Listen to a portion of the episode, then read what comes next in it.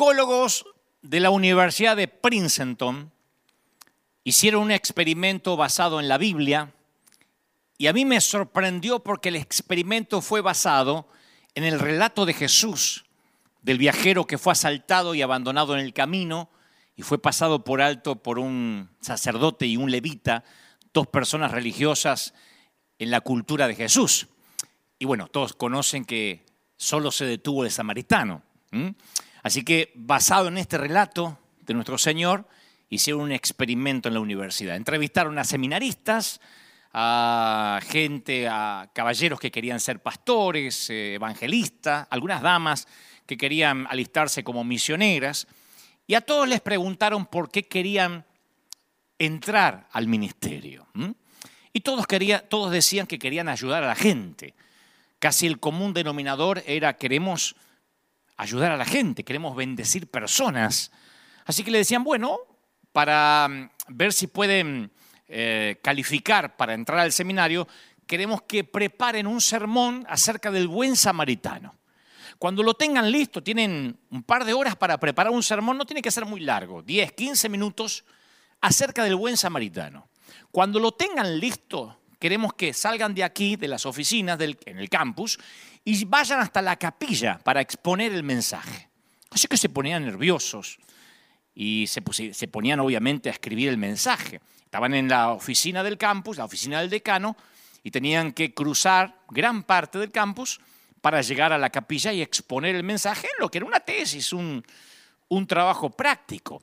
La cosa que en el experimento, entre la oficina y la capilla pusieron a un actor que simulaba haber sido asaltado, se le habían maquillado los moretones, y lo tiraron ahí en el piso y justo en el camino en que todos los seminaristas iban a predicar a la capilla. Lo ponían ahí como que pedía ayuda, decía, me acaban de asaltar, ayúdenme. El 99% de los seminaristas levantó el pie y siguió de largo.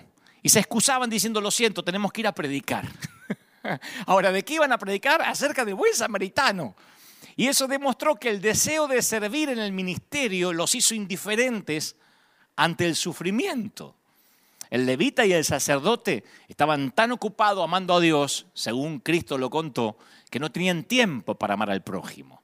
Entonces querían demostrar estas personas del seminario que a veces podemos estar tan ocupados, tan inmiscuidos, tan eh, embebidos en el ministerio, que no, no tenemos tiempo para amar, no tenemos tiempo para ministrar, porque creo que ese es el principal milagro que nos perdemos. Somos esenciales para el milagro de alguien. Siempre, como dije de parte del Señor el domingo pasado, aun cuando Dios es el generador de los milagros, nosotros somos esenciales o catalizadores o, canales de esos milagros. Yo creo que todo el tiempo estamos rodeados de ser esenciales, de rodeado de oportunidades para ser esenciales para un milagro, pero lo damos por sentado.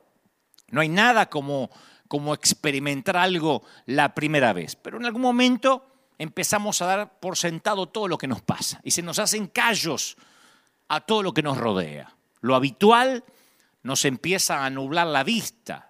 Yo le llamo eso, bueno, no yo en realidad, sino que los científicos lo llaman, pero yo me apropié de la frase, ceguera por falta de atención.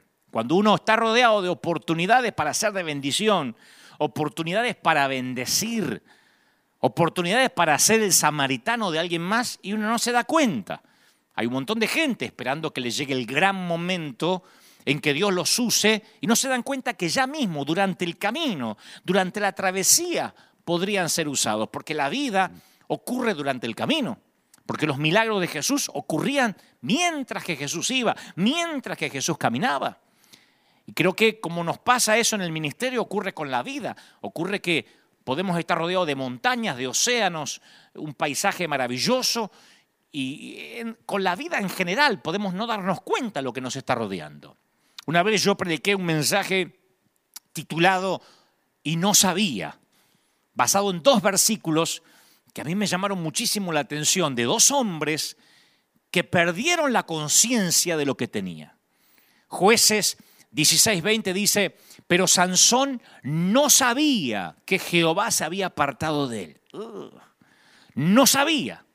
Conocemos la historia. Él pensaba que la unción nunca se le iba a ir de él, hasta que en un momento Dalila lo timó y él no sabía que la unción se había apartado de él.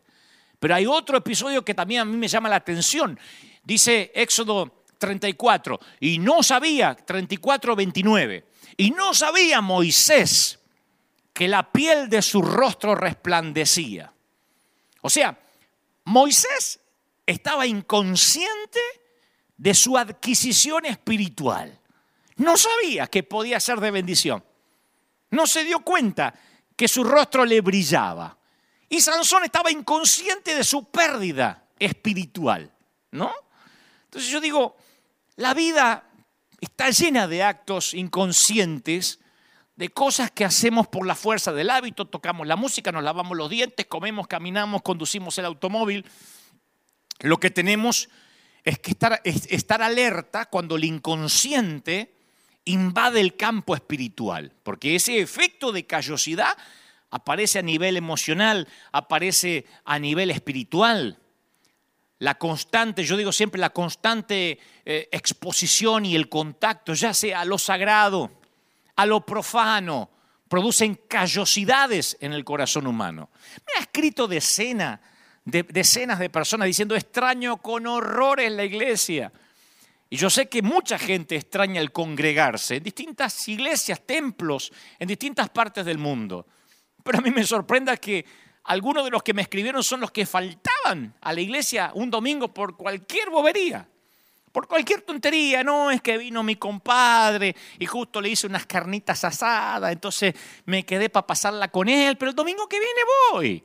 Y hoy dice extraño horrores, porque perdió la conciencia de lo sagrado, de lo importante que era congregarse. Estar en contacto con lo sagrado, con lo profano, causa callos. Estar en contacto con la pornografía puede causar callos.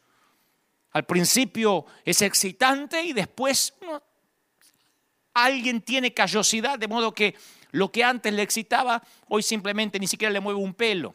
Estar en contacto con la sangre, con los muertos, con la basura, con el estiércol, con la violencia. Y como digo siempre, lo que es peor, cuando las cosas sagradas se convierten en comunes y corrientes. Nosotros tenemos esa frase que la repetimos casi, casi todos los domingos hace 10 años. La gente de nuestra congregación no me deja mentir. Que lo sagrado no se vuelva y la gente grita, común. Que lo sagrado no se vuelva común. Porque lo más importante es que las cosas sagradas sigan siendo sagradas, que adorar a Dios siga siendo sagrado, que escuchar este mensaje siga siendo sagrado. Porque cuando se nos hacen callos emocionales o espirituales, hasta es posible perder la compasión por las almas. Primera de Timoteo 4.1 dice, el Espíritu dice claramente, en los últimos tiempos, algunos abandonarán la fe para seguir a inspiraciones engañosas, doctrinas diabólicas. Tales enseñanzas provienen de embusteros que tienen la conciencia encallecida. ¿Mm? O sea que la palabra callos aparece en ciertas versiones de las escrituras. Hay un momento donde uno puede perder la noción de lo que es sagrado y se nos empieza a hacer común. Pero eso no es lo peor, sino que cuando se nos hacen callos al temor de Dios, como Dios nos viene hablando cada domingo, se genera un vacío que entonces puede ser llenado por cualquier otra cosa. A mí siempre me llamó la atención que la Biblia dice que el espíritu de Jehová se apartó de Saúl. O sea que, obviamente, quien no conociera la historia de Saúl solo con ese versículo, se da cuenta que el espíritu de Jehová estaba con Saúl, pero en un momento se apartó, como de Sansón.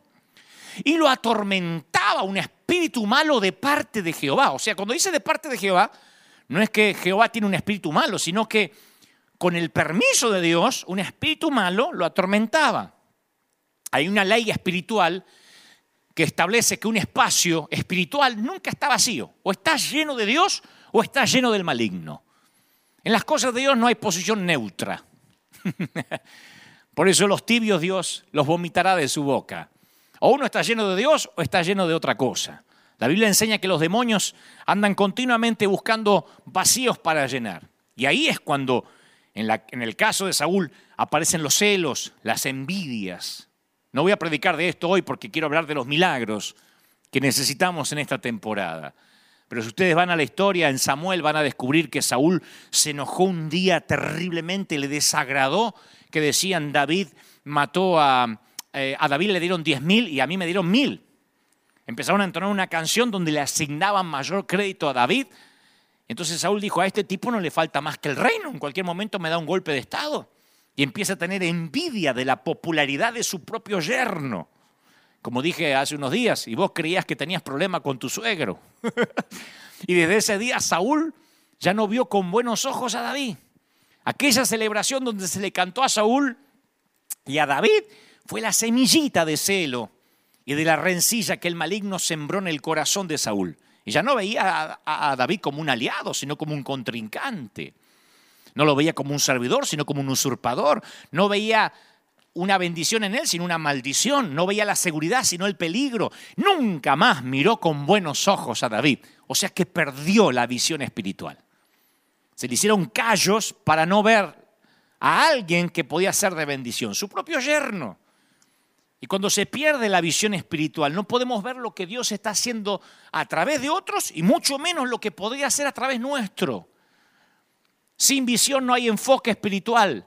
Sin visión uno va corriendo a la capilla para predicar del buen samaritano pasando por encima del que acaban de asaltar. Un líder que es ungido siempre va a provocar la carne en quienes no están ungidos. Siempre transita el tiempo suficiente en el ministerio y aprenderás lo que te estoy diciendo. Los carnales no pueden comprender cómo Dios puede usar a una persona distinta a ellos.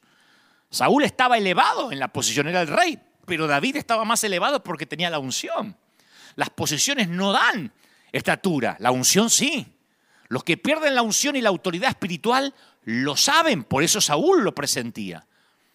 Los que pierden la capacidad de ver espiritualmente, pueden aparentar, pueden pretender, pueden jugar a que lo tienen, pero en su corazón saben que han perdido lo que Dios le había dado. Saúl sabía que David tenía lo que él había perdido. Saúl tenía la posición, David tenía la unción. Nunca lo novedoso va a reemplazar lo sagrado. Nunca la carne va a reemplazar la unción. Nunca los bueyes suplantarán los levitas escogidos. Nunca los carros nuevos suplantarán los hombros santificados. Los que conocen de Biblia saben de qué hablo. Y lo que es peor aún, cuando el Espíritu de Dios no está, se depende de otros para que peleen por ti. Depende que otros te representen y hablen en tu nombre. Cuando Goliat desafió al ejército de Israel, le correspondía a quién dar la cara? A Saúl pero no estaba en condiciones de asumir esa responsabilidad porque tenía callos espirituales. Y en todo caso, si Saúl emitía una opinión, hubiese dicho, nosotros los israelitas preferimos ser prudentes. Nadie se arriesgue la vida contra un gigante que nos enteramos que ya mató unos cuantos. no sé por qué, pero creo que Saúl tendría terror a una pandemia si viviera hoy. Creo que este tiempo nos lleva a que la iglesia seamos parte del milagro. Entender que somos más esenciales que nunca.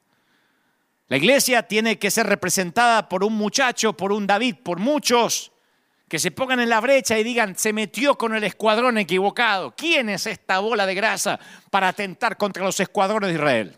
Bueno, no dijo así David, pero de tener alguna beta argentina hubiese dicho algo similar. Claro, pero para eso necesitamos ensuciarnos las manos con, con el alma de la gente. Vamos a tener que involucrarnos, ser el, samaritano de alguien. Y ser el samaritano de alguien a veces causa escosor, urticaria, porque provocar la paz, señoras y señores, no te olvides esto, no se olviden esto, provocar la paz no es lo mismo que mantenerla o tratar de mantenerla. A veces mantener la paz algunos creen que es solo evitar conflictos. Son las, los modismos que nos van quedando de alguien que nos dijo que está en la Biblia, pero no lo leímos. ¿No? Como cuando dicen, fulano se fue de la iglesia porque era desleal, o me fui porque no podía ser desleal a mi pastor. Y yo aclaré más de una vez que la lealtad se ve cuando estamos en desacuerdo y aún nos quedamos allí. En este mismo orden de pensamiento, de estas cosas que a veces se malinterpretan, creemos que mantener la paz o ser gente de paz es meter todo bajo el tapete, bajo la alfombra, para no tener problemas. Y Jesús no evitaba el conflicto. De hecho, muchas veces lo causaba. Jesús sabía, yo vengo hablando de, este Jesús, de este mi Jesús, varios domingos, porque él sabía que el conflicto muchas veces es el, es el catalizador de un milagro. Claro que es más fácil evitar el conflicto. Cuando uno evita el conflicto, a veces también retrasa la disciplina, pero a largo plazo eso daña más de lo que ayuda. Cuando uno no evita el conflicto con los hijos, uno no disciplina. Cuando uno no disciplina, pues tiene un árbol torcido que tuvo que haber enderezado cuando era un retoño pequeño. Cuando uno no quiere conflicto, cuando uno quiere ser prudente en todo, pospone conversaciones difíciles porque nos falta energía emocional o el valor o no tenemos lo que hay que tener. No, mi querido, el amor duro requiere decisiones duras, conversaciones duras, como debemos hacer con nuestros hijos, los que tenemos o tuvimos y tendremos empresas o compañías, sabemos que a veces hay que hablar duro con los empleados, lo cual no significa ser grosero, pero poner las pautas. Porque si uno no dice las cosas que a veces no suenan tan populares, se hace, como decía mi mamá, rebelión en la granja y nadie sabe lo que tiene que hacer porque no hay una claridad, no hay una visión, no hay una directriz. Entonces a veces mantener la paz no es callarse. Jesús pudo haber sanado, por ejemplo, en cualquier día de la semana, pero yo veo que a menudo escogía el sábado. Y decía, ¿qué día es hoy? Sábado. A sanar gente. Porque Jesús pensaría, ¿por qué no matar dos pájaros con una sola piedra? Curar los cuerpos enfermos mientras se metía bajo la delgada piel de los fariseos que se estaban justificando a sí mismos. Jesús sabía que los irritaría, por eso lo hacía. Los estaba aguijoneando. Jesús ofendía a los fariseos y quien ve la historia de Jesús ve que lo hacía con intencionalidad, con congruencia. Porque eso es lo que haces cuando amas a alguien, se llama amar de verdad. Una pareja que ama de verdad habla todo, debate todo, no hay cosas que se calla para no tener problemas. Porque de allí deviene la desconexión. Cuando uno se calla y no habla, uno se va desconectando. No, Jesús hablaba, provocaba. Salomón dijo, las palabras de los sabios son como aguijones. Un aguijón era un bastón con púas usado para dirigir el ganado. Y a veces tenemos que decir algo hiriente para ayudar. Si realmente amamos, si realmente creemos en esa gente, hay que aguijonearlos a veces como eh, los arreadores, se dice, como los que llevan adelante el ganado. Ahora, permitíme matizar esto un poco porque yo no estoy eh, haciendo una apología de una licencia para lastimar gente. Tienes que usar las palabras correctas en el momento correcto, con el espíritu correcto. Siempre digo, siempre, digo cuando veo a, a, un colega, algún predicador, que si tiene motivaciones secretas, es preferible guardarse las palabras hirientes, ¿no? Si alguien está desahogando su frustración o diciendo algo que lo hará sentir mejor consigo mismo, a veces es preferible no hacerlo. Yo jamás he usado este sitio para desahogar mis frustraciones. Dios sabe que no. Trato de ser un cartero, un mensajero que entrega el mensaje lo más limpio, lo más impoluto posible. No me involucro. No, no, no, no lo ensucio con mi frustración, con mi enojo. Dios sabe que no, o por lo menos lo intento vehementemente. Yo creo que uno tiene que tener el mejor interés de la otra persona en el corazón. Cuando yo reflexiono en mi vida, ¿sabes a quién más respeto? No a los que se tomaron las cosas livianamente, livianas conmigo, los que dijeron, bueno, déjalo, Dante es así. Yo los que más respeto hasta el día de hoy son los que cuando yo era pibe, cuando era jovencito, impulsaron mi potencial, me empujaron más allá y a veces me aguijonearon. Y a veces, te confieso, no me gustaba el momento. Pero ese aguijoneo me condujo a crecer.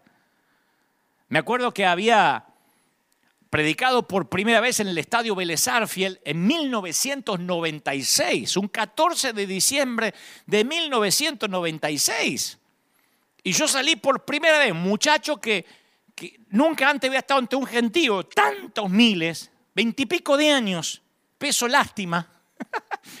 y salgo y hay 50 mil gentes y me emociono. Y me emociono tanto que en un momento, como buen pentecostal, empiezo a hablar en lenguas.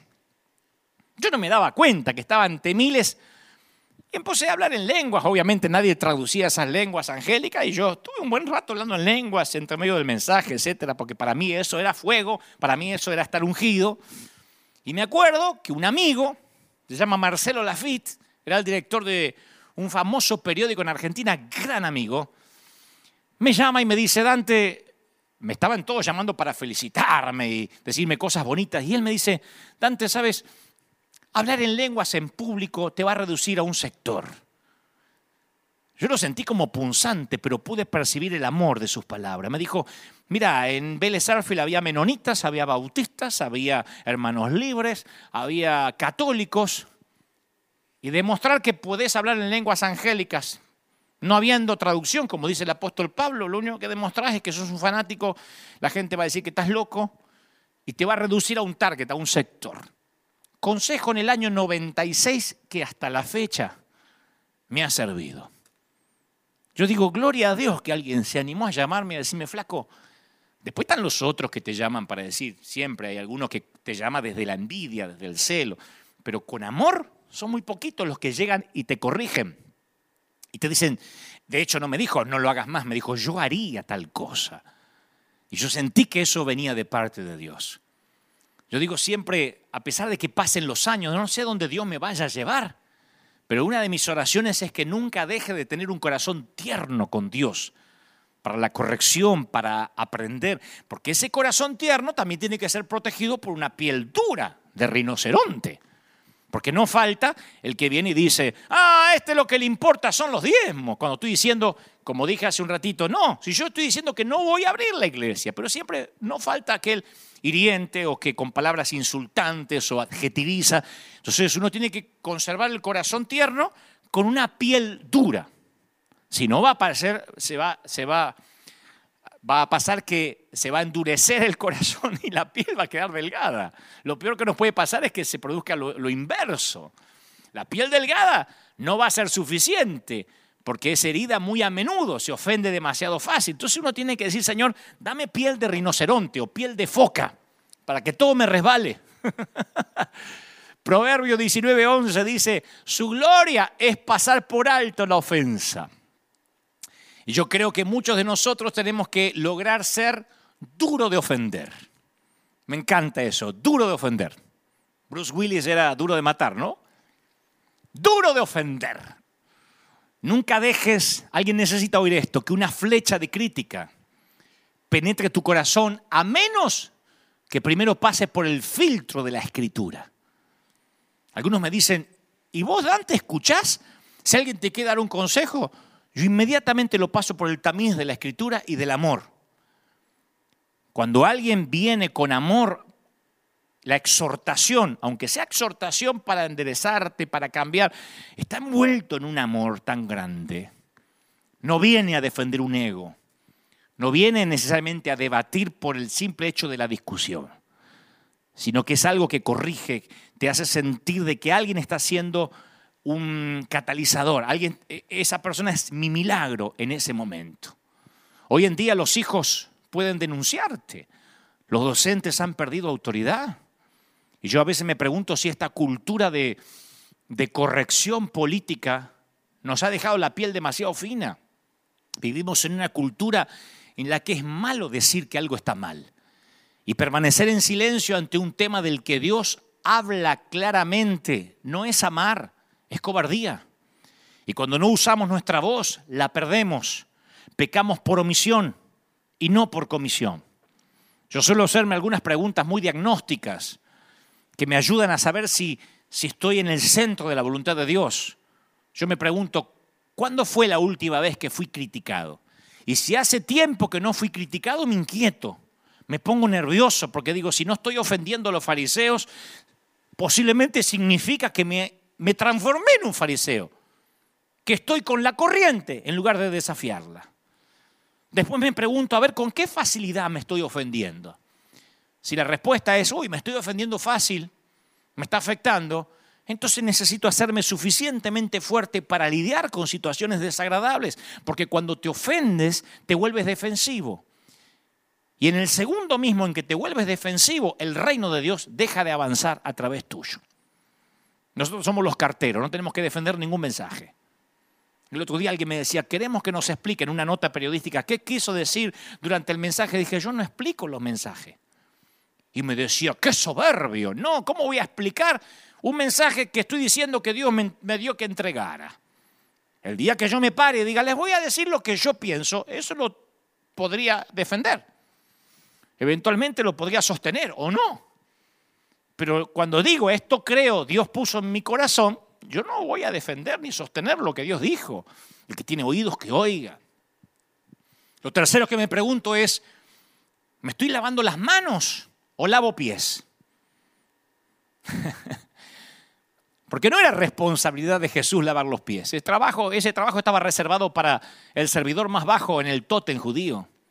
Sin embargo, Jesús tomó responsabilidad de algo que no era su responsabilidad.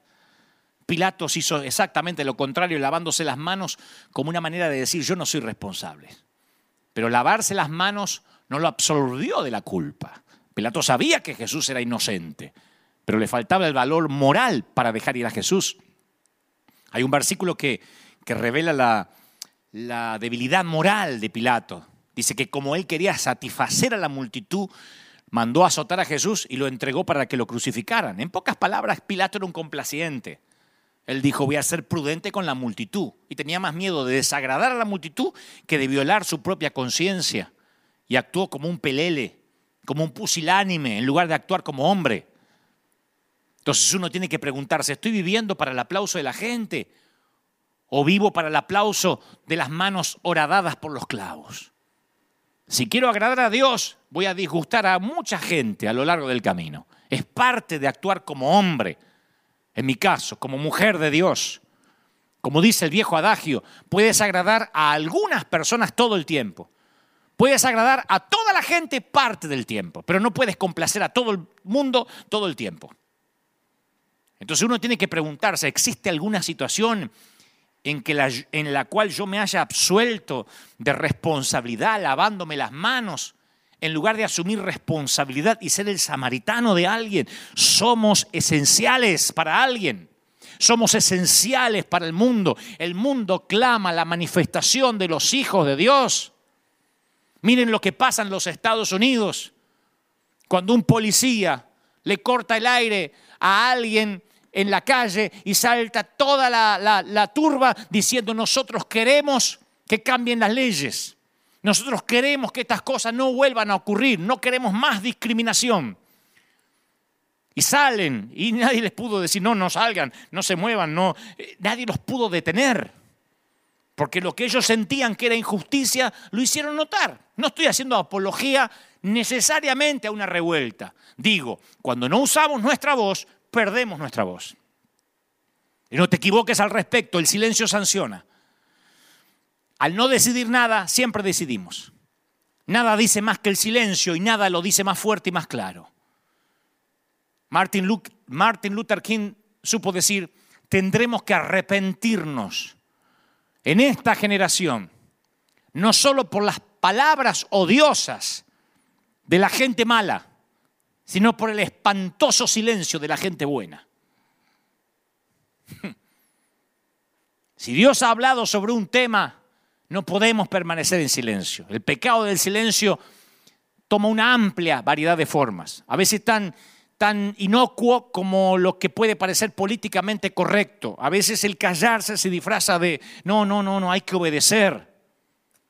O jugar a la prudencia como, con todo lo que sucede alrededor. Por eso actuar como valientes requiere que estemos de pie por lo que creemos, aunque nos sintamos solos. No seremos juzgados solos por nuestras palabras, seremos juzgados por nuestro silencio, los momentos en que no hablamos. Actuar como hombre significa hablar cuando todo el mundo está mudo. Es tener conversaciones difíciles que requieren amor de verdad. Y tampoco podemos solamente señalar el problema, debemos ser parte de la solución, ser el samaritano de alguien, ser esencial. Somos esenciales.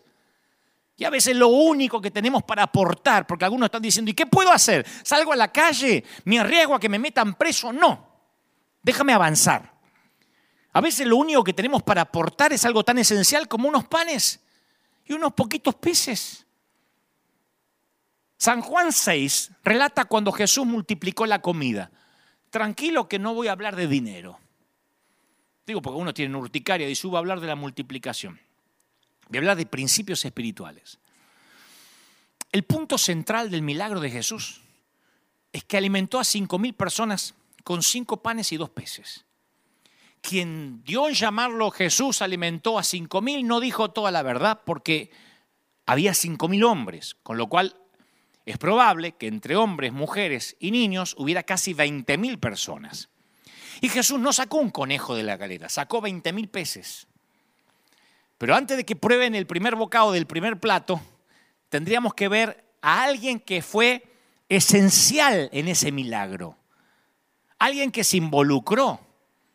Dice que Andrés, que era el hermano de, de Simón Pedro, le dijo, acá hay un muchacho que tiene cinco panes de cebada. Bueno, ustedes conocen la historia, ¿no? Había un gentío y le dijeron, Jesús, mandalos a comer a todos estos porque son una multitud. Y él dice, no, vamos a darle nosotros, denle ustedes de comer. Entonces Andrés dice, mira, hay un muchacho ahí que tiene cinco panes de cebada, dos pescados, pero ¿qué hacemos con eso para tanta gente? Era una, casi era un chiste. Y los discípulos no secuestraron al chico y le robaron la vianda. El chico lo entregó por voluntad propia. Dijeron, nene, ¿nos da la vianda? Sí, dijo el, muchachito. Y eso preparó la escena para el milagro.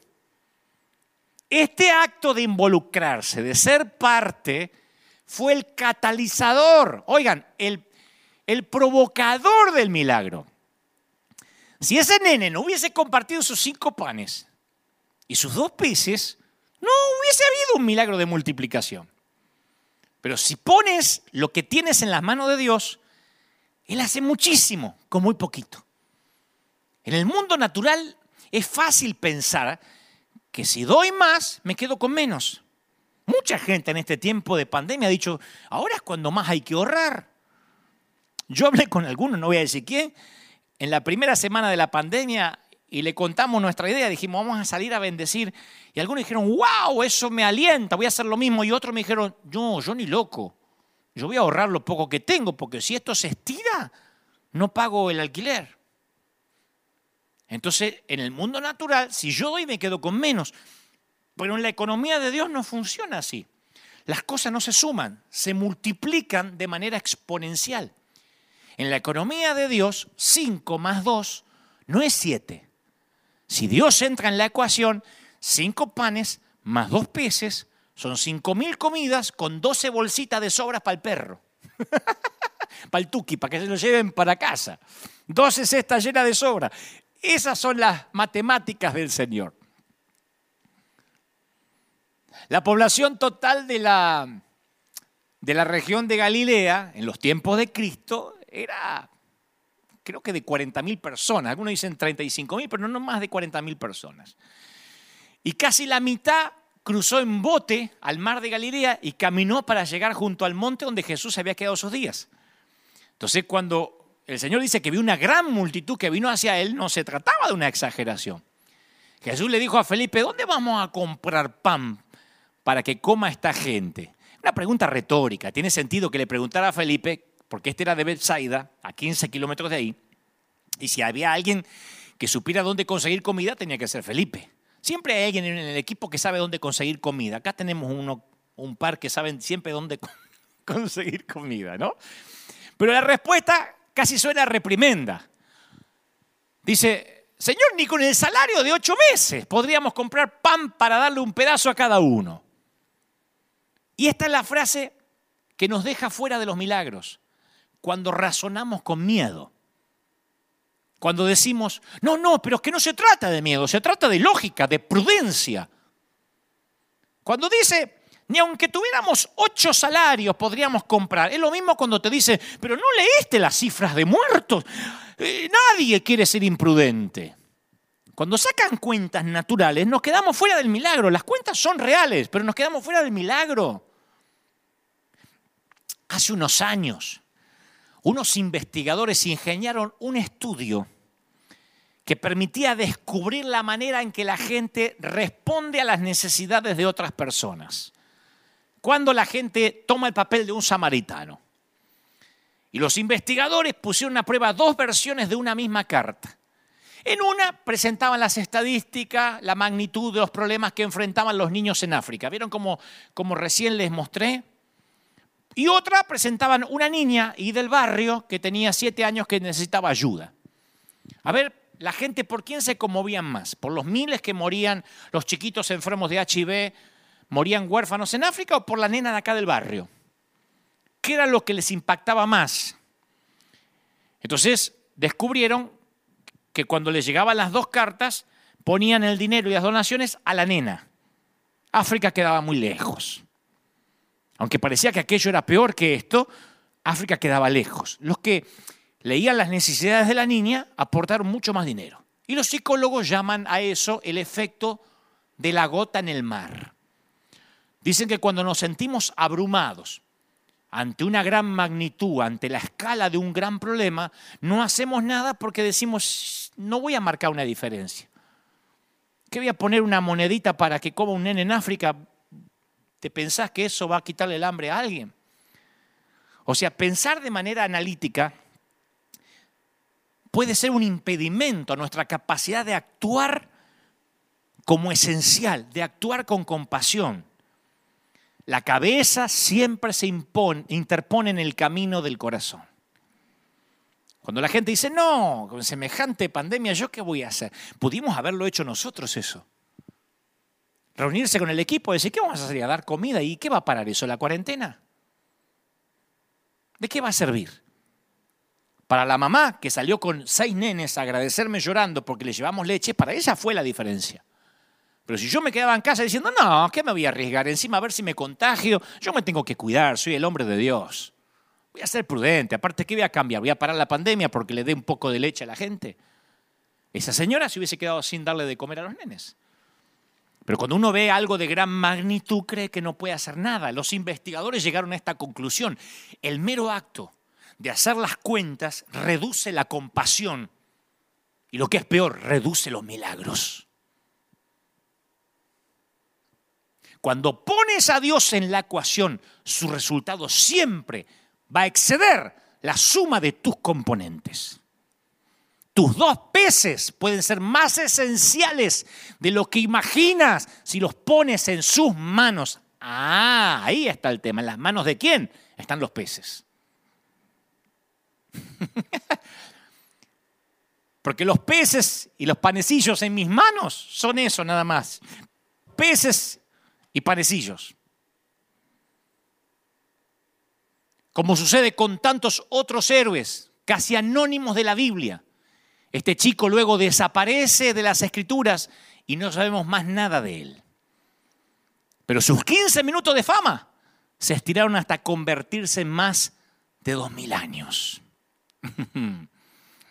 Uno dice, ¿qué pasó con el chico? No sé, pero hubo un efecto espiritual. Yo he notado varias veces que apenas comenzó la pandemia, la pandemia, la cuarentena, hicimos cálculos. Y como dije hoy hace un ratito, teníamos solo una vianda. Y decíamos, ¿cómo podemos dar lo que no tenemos? Alguien debe pensar, ustedes son ricos, están en Estados Unidos, eh, Dante tiene mucha plata. Siempre hay esa fantasía de que alguien, de que tengo más o que tenemos más de lo que la gente supone. Pero sabíamos que teníamos una vianda.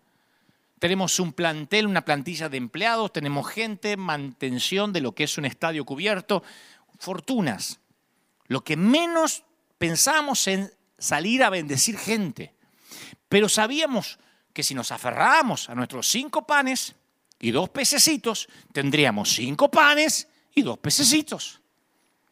Si guardas una semilla, solo tienes eso, una semilla. Entonces operamos a partir de una convicción central simple. El corazón de Dios está en las almas. Y mientras nos centremos en las cosas que su corazón atesora, Él se ocupará de los resultados. Yo solo tengo una explicación para la multiplicación. Den y se dará. Se les echará en el regazo una medida llena, apretada, sacudida, desbordante. Porque con la medida que midan a otros, se les va a medir a ustedes. Y no estoy hablando necesariamente de dinero, hablo de todo. La ley de la medida es tan inviolable como la ley de la gravedad. No hay que orar por eso. ¿Se acuerdan? No ores por todo. Hay leyes espirituales que se cumplan, ores o no, que se cumplen. Con la medida que uses se te medirá. No importa si se trata de dos peces o dos moneditas. No puedes quebrar la ley de las medidas y eso es buena noticia cuando se está dispuesto a darle a Jesús nuestra vianda del día. ¿Recuerdas la oración del Padre nuestro? el pan nuestro de cada día, dánoslos hoy. Deseamos que dijera el pan nuestro de cada semana, de cada mes, ¿qué tal el pan de cada año? Bueno, pero así no tendríamos que depender de él a diario. La madurez, la madurez no es autosuficiencia. ¿eh? Algunos dicen, yo ya crecí, por eso no oro tanto. No, es al revés. Cuando uno más crece, más depende de Dios. Al revés del crecimiento cronológico. Vieron que los nenes son dependientes de los papis y a medida que van creciendo cada vez son más independientes. Bueno, el cristiano a medida que más crece, más depende de Dios. Pero nosotros queremos que Dios nos provea más para necesitarlo menos. Y el lenguaje que describe la provisión de Dios en Israel es quirúrgico, es preciso. Dios proveyó justo lo que necesitaban, ¿se acuerdan? No podían guardar maná de un día para otro ¿Por qué Dios provee tan necesariamente, tan justito la comida? ¿Por qué prohibiría que guardaran las obras? ¿Qué hay de malo de frizar un poco de maná? ¿Qué, hay de malo de meter algo en el refri? ¿Qué mal había en tomar la iniciativa y recoger maná suficiente como para dos o tres días más? Aunque mucho nos gustaría que Dios nos proveyera misericordia como para un año, nuevas son las misericordias cada cuánto? ¿Cada cuánto? En casa. ¿Cada cuánto son se renuevan las misericordias? Cada mañana. Qué lindo sería, bueno, peca tranquilo, mete la pata, tenés misericordia por todo el año. 2020, en el 2021 te renuevo la misericordia. Cada mañana. Porque si Dios nos diera demasiado, todo de golpe, ya no dependeríamos de Dios ni tendríamos hambre de Él. Te conozco, me conozco nos conoce. Ahí estaba el muchachito entregando la vianda y Jesús dice, vamos, haga que se sienten todos. Jesús toca la campana, está lista la cena, pero la mesa está vacía. Ese es el paso más difícil. Hacer que todos se sienten a comer y no hay comida. Y Jesús bendice el alimento imaginario. Va a tener que repartir dos peces en 20 mil porciones. ¿Te tocó alguna vez esperar la comida durante el más tiempo que suponía? Fuiste a un restaurante y tardaron, tardaron, tardaron. No hay cosa que, exacerbe más el mal humor que, que el hambre. El mal humor junto con el hambre son una pésima combinación, son malos socios. La cosa se pone fea muy rápido. Quien haya trabajado sirviendo comida sabe de qué hablo. La multitud de 20.000 personas se transforma en una turba furiosa. Hace poco nos pasó aquí cuando fuimos a Los Ángeles a llevar comida al pleno centro. Y llegó el camión de Lighthouse y vinieron todas las, personas en situación de calle. Y al principio, gracias, gracias, y nos tardamos en armar la comida. Y menos mal que no nos tardamos más. Yo dije, muchachos, como sea, repartamos porque esa gente tenía hambre y mucho mal humor. Jesús da gracias a su Padre por algo que no tiene. Da gracias a su Padre por algo que todavía no pasó. Y a mí me encanta que el milagro incluya números específicos porque hace que el milagro se pueda medir, que sea tangible.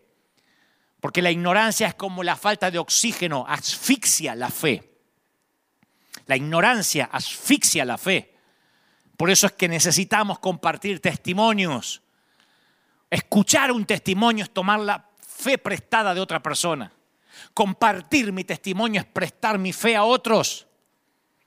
Por eso soy tan monotemático en mis historias de fe. A veces me dicen, pero ya contaste esa historia. A mí, mis propias historias de mis caminatas en el agua con Jesús me siguen ayudando a creer. Imagino que los demás también. Si no contamos nuestros testimonios, estamos cortando la circulación en el cuerpo de Cristo.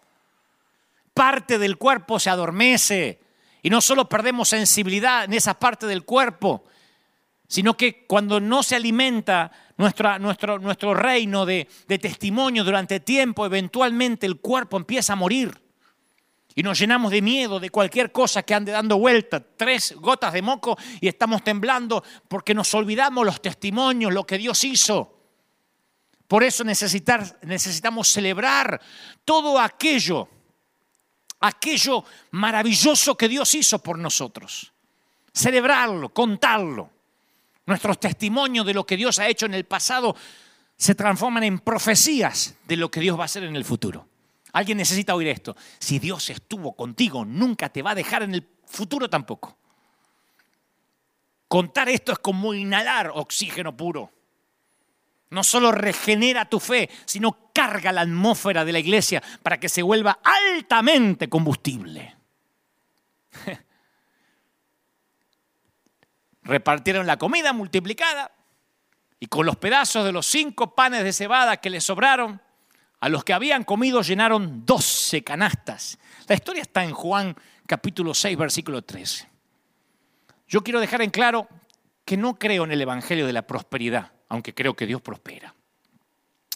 No creo en el Evangelio de la prosperidad porque tampoco creo en el Evangelio de la sanidad ni el Evangelio del multinivel. Cuando uno le agrega algo al Evangelio, en realidad le está restando algo.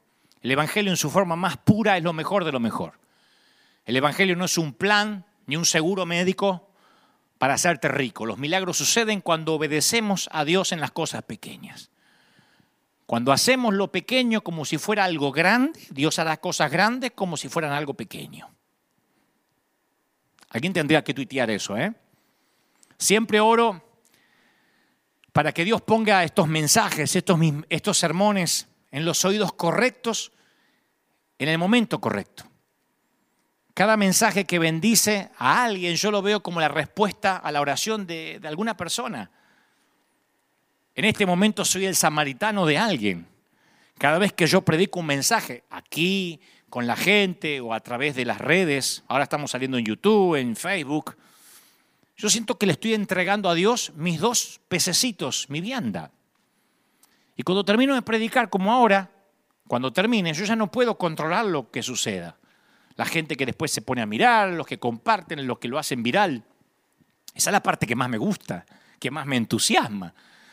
Porque lo único que puedo hacer es confiar que Dios va a multiplicar lo que tengo para ofrecer, alimentando con ello a las multitudes.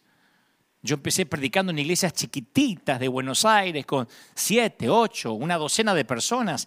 Yo entregaba mis pececitos Nunca me imaginé que tendríamos 50.000, 60.000 personas a la vez viendo un mensaje. No lo hubiese soñado en mi vida que lo tendría cada fin de semana. Pero tu mayordomía de un milagro será buena si crees en Dios para milagros todavía mayores y mejores de lo que has visto. Pero los milagros no suceden si no te involucras. Tú eres esencial. La iglesia es esencial. A mí me venía a la mente no, no, los voy a aburrir con esto, ya voy a casi terminar, pero a mí me venía a la mente un milagro similar de multiplicación, pero que, en que pasó en el desierto de Israel, en, el, en Números 11.4. Dice la palabra que los israelitas empezaron a llorar, que querían carne. Un día se hartaron del maná, querían carne. Dice, no, echamos de menos el pescado que comíamos gratis en Egipto, comíamos pepinos, melones, puerros, cebollas, ajos, pero ahora tenemos reseca la garganta. Lo único que tenemos es este maná. Bueno, por ser argentino yo entiendo que querían comer carne. Si no has comido carne argentina, todavía no te puedes morir. Pero los israelitas tenían una memoria selectiva. Se olvida de ellos, decían, queríamos comer esa carne que comíamos gratis, pero se olvidaron que esa comida era gratuita porque ellos no eran libres. Cuando dependes que el Estado te alimente, es porque el Estado te está esclavizando. El comer carne y cebolla no compensan tu libertad. Estos no solo eran esclavos, habían sido víctimas de un genocidio. Israel estuvo 370 años atado a una correa de esclavitud. Grandes en cuerpo para resistir, pero débiles en mente y espíritu para ser libres. ¿Qué me importa a mí resistir si yo no voy a ser libre?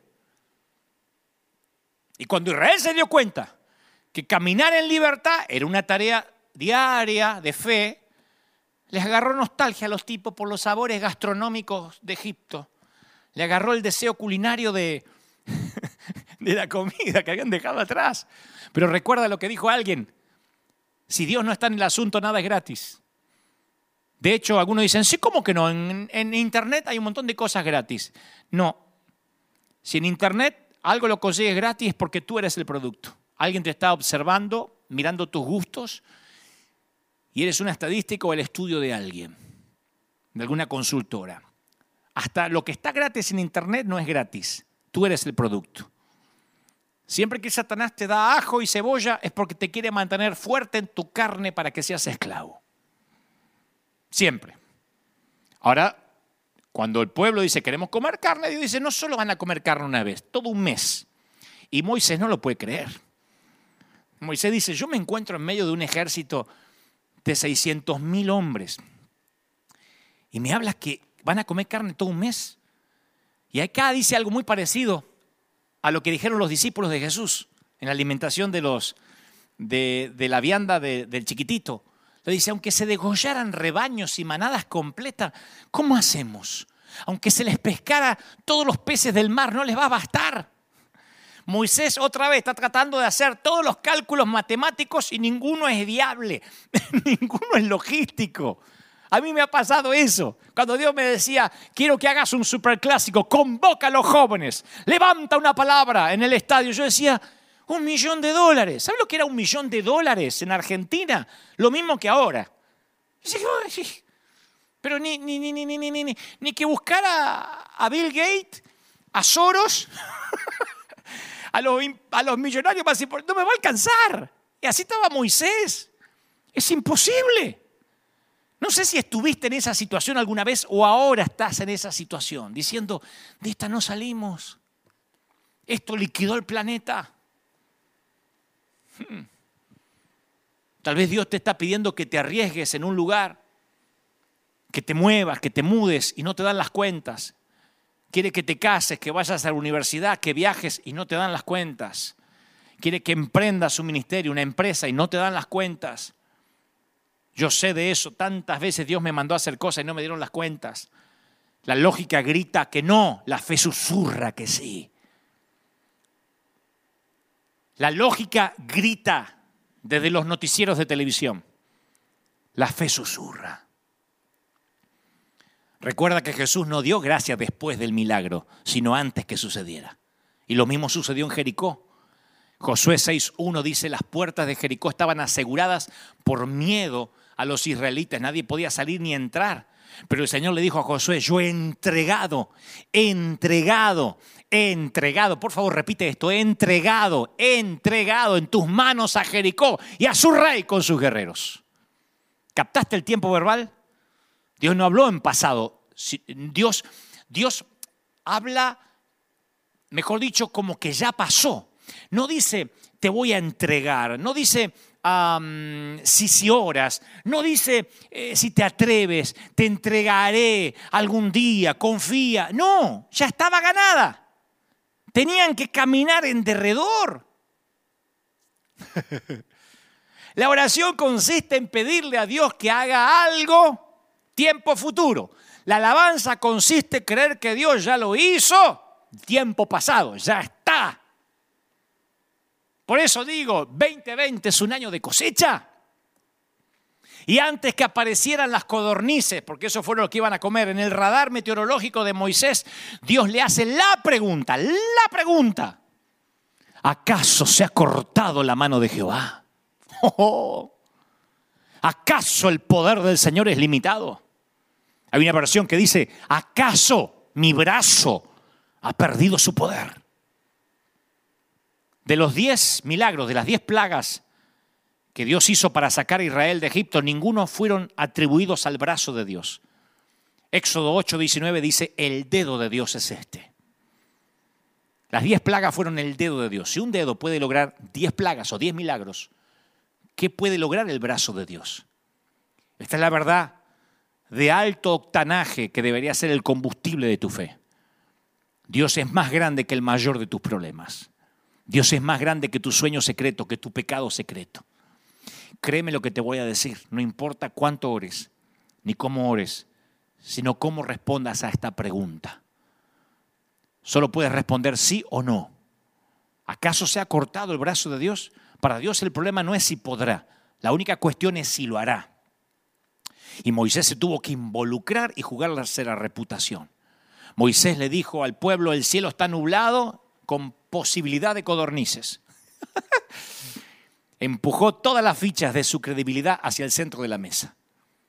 Debió ser el sermón más aterrador que predicó jamás, la visión más loca que jamás proyectó.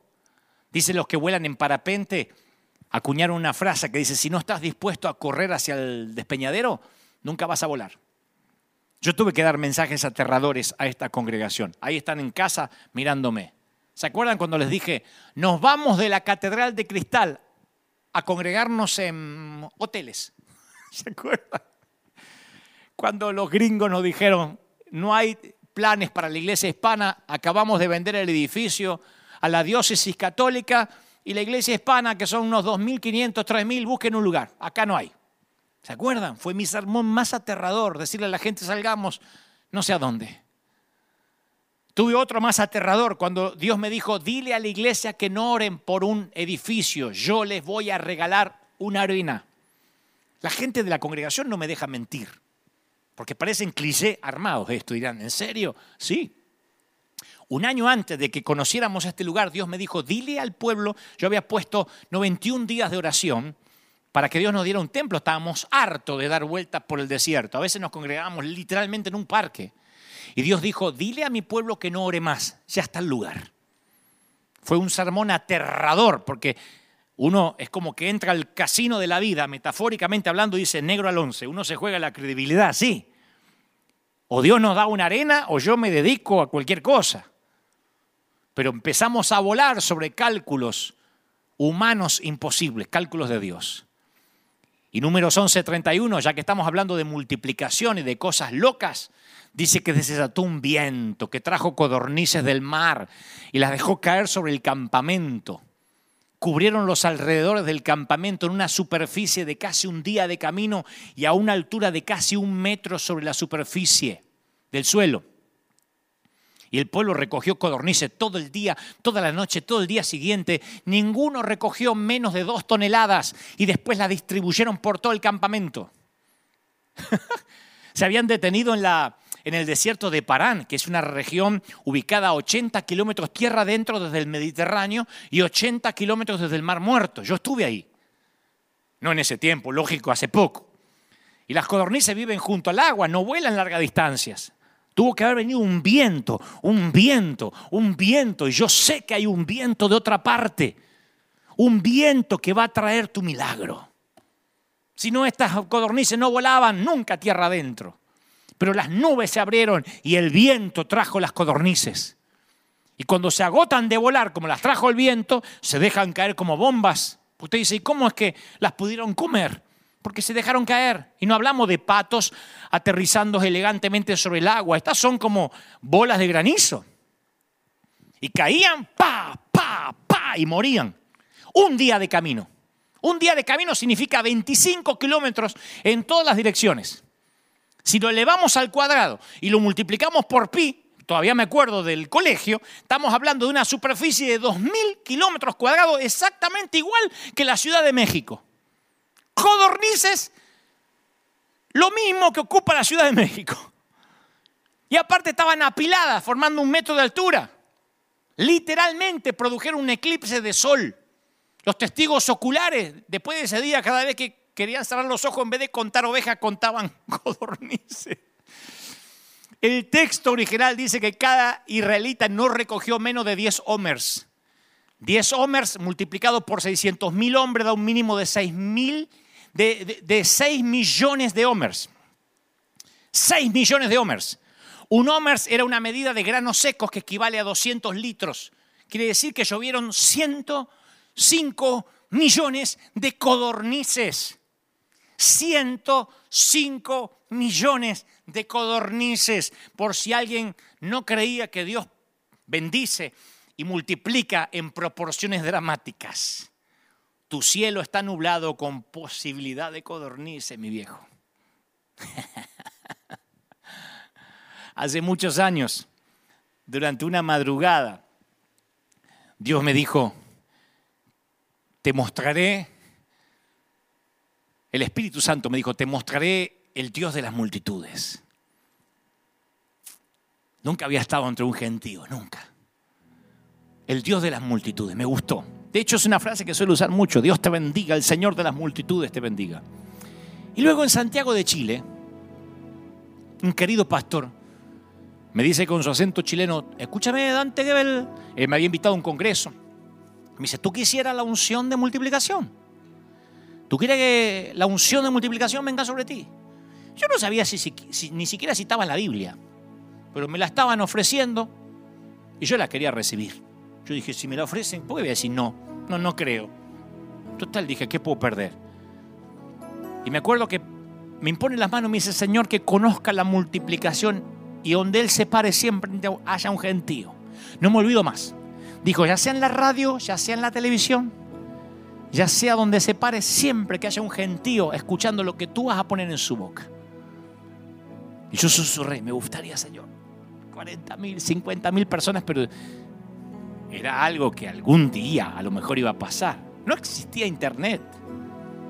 Pero Dios tiene la costumbre de hacer que nuestros sueños más desenfrenados, los demás desenfados, los más locos, parezcan infantiles. Él siempre excede nuestros sueños. Y Dios envió 150 millones de codornices a mi campamento. Se comenzaron a llenar los estadios más grandes, Argentina conoce la historia. Me llamaron de los canales de televisión, llegaron invitaciones de todo el mundo. Y muchos dijeron, ¿y este pibe de dónde salió? ¿Qué sé yo? Yo le creí al Señor. Yo pensé que yo era esencial para el milagro. Yo tenía una viandita y se la di al Señor. Estoy seguro que no soy el más capacitado ni lo fui. Estoy seguro que no soy no tengo la teología ni la dialéctica ni la oratoria de otros.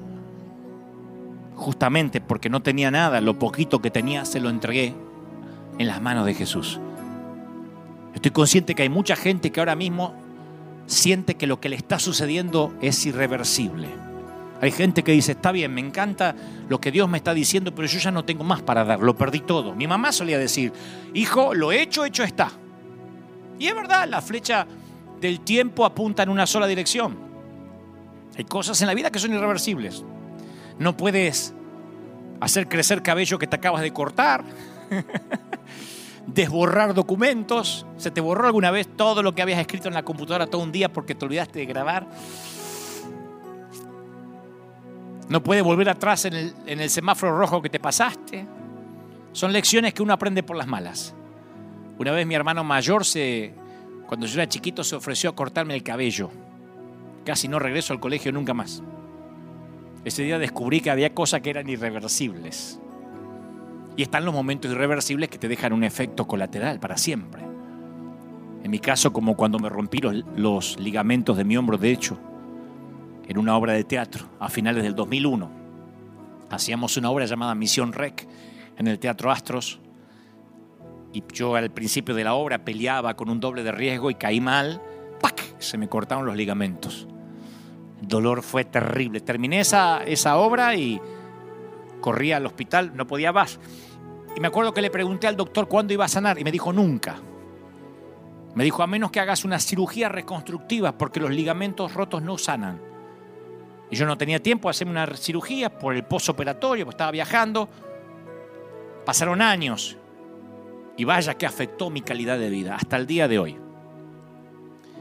La ley de entropía es la ley que afirma que si no hay una intervención alguna, todo lo que hay en el universo avanza hacia la putrefacción. Se oxidan los autos, se pudre la comida Y por supuesto los seres humanos envejecen y mueren. La única manera de prevenir la ley de entropía es la introducción de una fuente de poder, de energía que la contrarreste. Por ejemplo, el refrigerador. Lo enchufas y el frío impide que se pudra la comida. Si desenchufas, se produce un olor espantoso. La ley de la entropía no solo gobierna el universo físico, gobierna el plano espiritual desde el huerto del Edén. La desobediencia introdujo el proceso de deterioro que lleva a la muerte física, a la muerte espiritual. Por eso cuando la Biblia dice, ¿dónde está, oh muerte, tu victoria? ¿Dónde tu aguijón? Significa que la muerte es algo que podemos esperar porque no es el final. Nuestra segunda vida empieza cuando Cristo nos llama a salir de la tumba del pecado. Y nuestra vida eterna comienza cuando nuestro cuerpo es sepultado casi dos metros de profundidad. La muerte es el peaje de salida que todos tenemos que pagar, pero también es la rampa de entrada a la eternidad. Por eso quiero que te grabes esto, que yo he predicado un sinfín de veces. Nunca pongas una coma donde Dios pone un punto. Y nunca pongas un punto final donde Dios está poniendo una coma. Esta enfermedad no terminará en muerte para ti. La fe pone una coma incluso al final de la sentencia de muerte. Pregúntale a las hermanas de Lázaro, o a las mujeres que fueron al sepulcro de Jesús y se encontraron con un ángel. Cuando parece que tu sueño murió y está sepultado, no le pongas un punto final. Por definición, el sueño es el designio que Dios tiene y va más allá de tu capacidad, más allá de tus recursos. Pero así es como Dios obtiene la gloria si sientes que tu sueño ha muerto y ya está sepultado, tal vez Dios te tenga justo donde te quería tener. Casi todos los sueños que yo tuve han pasado por la muerte y la resurrección. Es como la prueba final. Lo que no es de Dios sigue muerto y lo que es de Dios resucita. A veces Dios dice todavía no. Es el pedido correcto, pero mi momento no ha llegado. Tu momento no ha llegado. Los milagros suceden cuando estamos listos, no antes. A veces porque Dios en su gracia está permitiendo que maduremos para que tengamos capacidad de mayordomía. En el caminar cristiano he aprendido a ver dos tipos de fe. La primera es la fe preventiva, cuando oramos, cuando cubrimos a nuestros hijos con un cerco de protección. La segunda es la fe de resurrección. Es una fe que se niega a poner un punto final a las desilusiones. La iglesia tiene que resucitar. La iglesia tiene que levantarse con más poder. Y eso va para aquellos que no le otorgan la adopción, que tienen un negocio en quiebra, cuando no se sanan, no pongas un punto final, sigue creyendo. En algún punto la mayoría de nosotros acaba con un sueño sepultado a dos metros de profundidad a causa de un fracaso. Mi sueño de pastorear la Catedral de Cristal hace 11 años se convirtió en pesadilla. Yo llegué, me hice cargo de la iglesia hispana y la iglesia se vendió, el templo se vendió, la gran catedral de cristal. La buena noticia es que cuando murió ese sueño, murió parte de mi ego. Hay pocas cosas que matan el orgullo tan rápido como el fracaso. Encima sacaron notas por allí diciendo por qué quebró la catedral, por qué cayó, porque algunos sacaban tesis para ver por qué había fracasado y me hacían culpable a mí que yo era el convidado ahí, el que había llegado tarde. Dios no quiere matar el sueño que Él te ha dado, pero quiere crucificar todo aquello que puede impedir que Él se lleve la gloria cuando finalmente lo logres. ¿Qué es lo que tiene que morir para resucitar? Para que Dios pueda revelar su poder, para que Dios pueda llevarse la gloria. Y como dije al inicio, mi querido, vas a tener que arriesgar tu reputación. Vas a tener que ofender fariseos. Eso es parte del combo de ser esencial.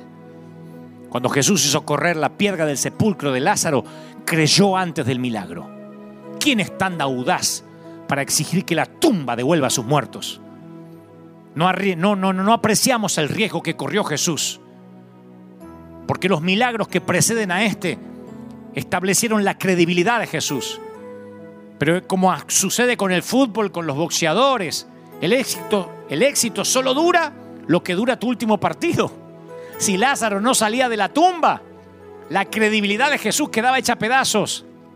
¿Y saben por qué la mayoría no experimentamos milagros? Porque si corriésemos más riesgos podríamos ver milagros. Ese es el secreto para ser esenciales. Hay que arriesgar la reputación y a veces hay que jugarse la credibilidad. Si no pides el milagro, nunca sabrás qué podría haber hecho Dios. Voy a terminar con esto, de verdad. Alguien dijo que nunca le creas a un predicador cuando dice voy a terminar, pero esto sí es para terminar.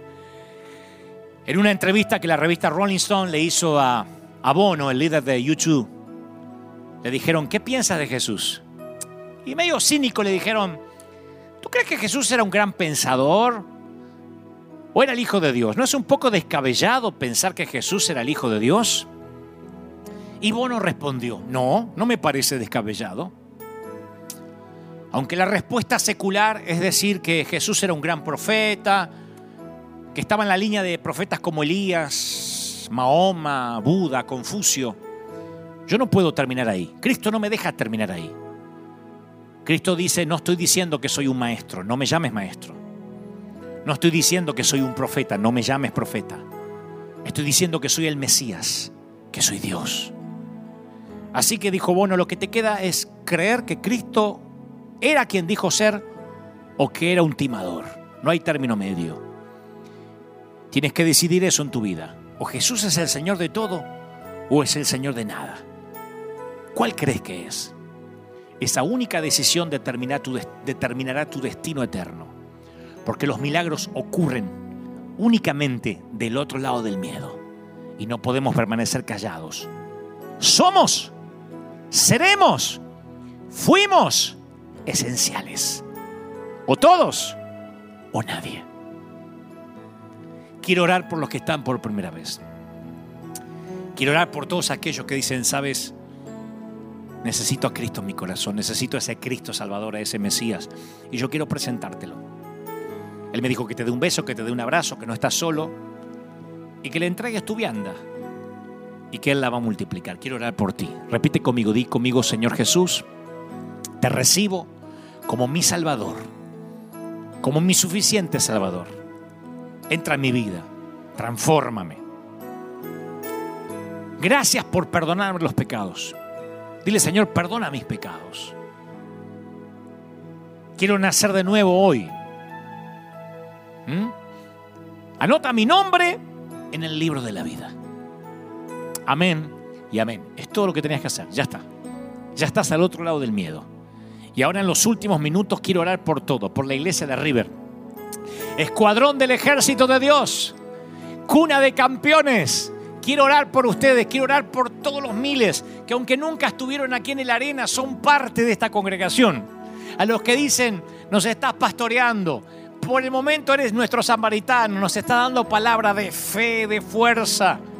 Me encanta esa complicidad que tengo con algunos, porque algunos solo escuchan lo que predico y otros hasta leen entre líneas lo que predico y también me fascina. Bendigo esos oídos finitos que saben escuchar lo que tienen que oír.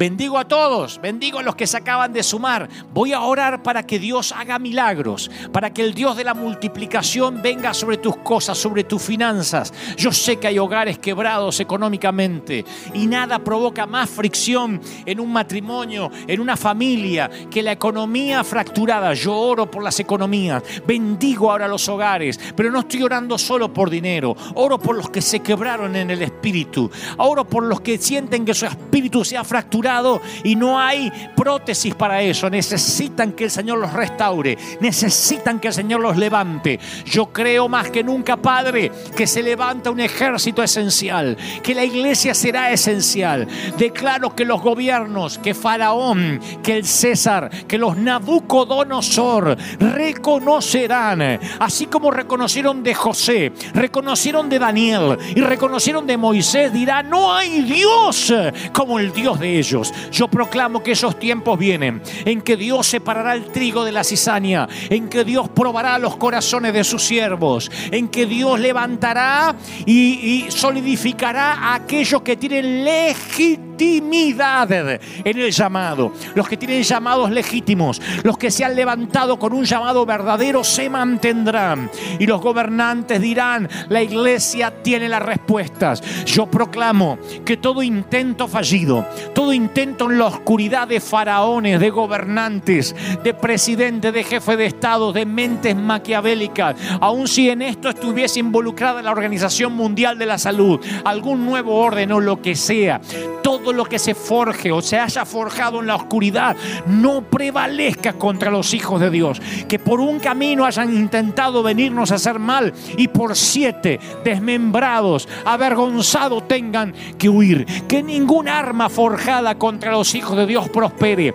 Que la iglesia se levante donde sea, en las calles, en las plazas, pero que la iglesia demuestre que no tiene miedo que la iglesia demuestre que es esencial. Que la iglesia no levante el pie sobre los que están al costado del camino. Que sepamos que este tiempo de ser esenciales ha de cambiar la atmósfera, ha de cambiar el clima, ha de cambiar los tiempos. Yo declaro en el nombre del Señor de las multitudes que los mejores tiempos vienen, que la iglesia se levanta con poder, que los mejores días están por delante y proclamo que esa bendición está en en el cuerpo, en el alma y en el espíritu. Amén y amén. Gloria a Jesús. Aleluya. Como digo cada domingo, el que tiene oídos que oiga. Si alguien se acaba de conectar tarde, o todos o nadie, somos River Arena, River Church, un hospital del alma. Esta es la iglesia para gente rota. Este es un lugar donde entra cualquiera. Y esos cualquiera incluyen los enfermos, los ancianos, las mujeres, los niños, los pecadores, los que dudan de su identidad sexual, los que han abortado, los que están divorciados, los que se están peleando, los que están separados, los huérfanos, las prostitutas. Este es un lugar para gente rota, para gente que en algunos sitios no la dejarían entrar por ser indeseable. Por lo tanto, y considerando y dicho esto, jamás podríamos discriminar quién entra y quién no. Por eso es que no decidimos, decidimos no abrir. Por eso es que no podemos dejar a nadie afuera. Porque justamente la premisa de Dios fue, les daré una arena. Lo tendrás 24 horas al día abierto. 7 días a la semana, 365 días al año y dejarás entrar a todos. No discriminarás.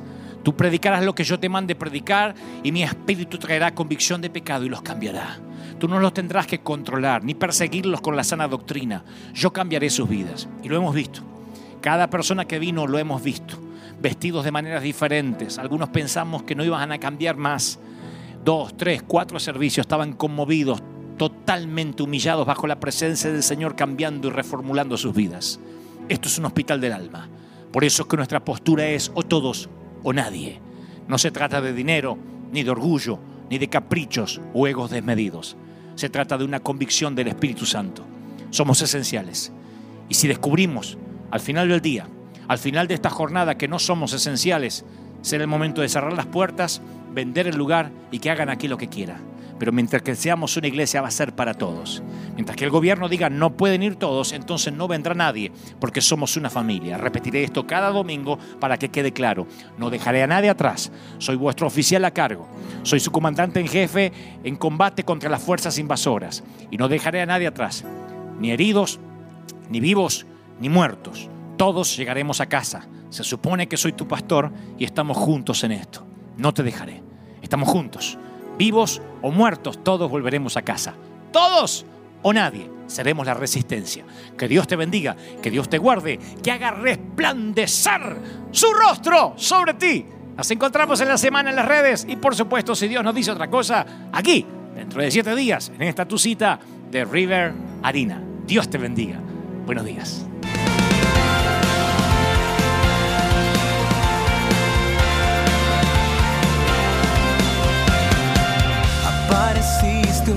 Noche de soledad, abandonado y perdido te reconocí. Tu voz diciéndome no temas, yo estoy aquí. El Padre me envió por ti y me curaste las heridas, me sanaste mi Jesús. Todas mis cargas las dejaste allí en la cruz. Algo tan grande no lo puedo comprender. Tu dulce voz diciéndome una y otra vez, oh, oh, oh,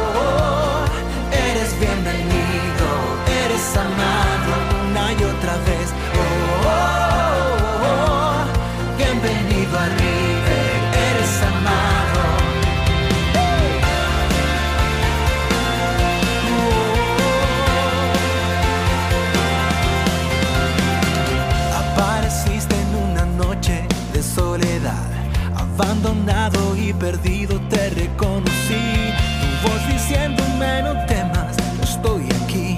El Padre me envió por ti y me curaste las heridas, me sanaste mi Jesús.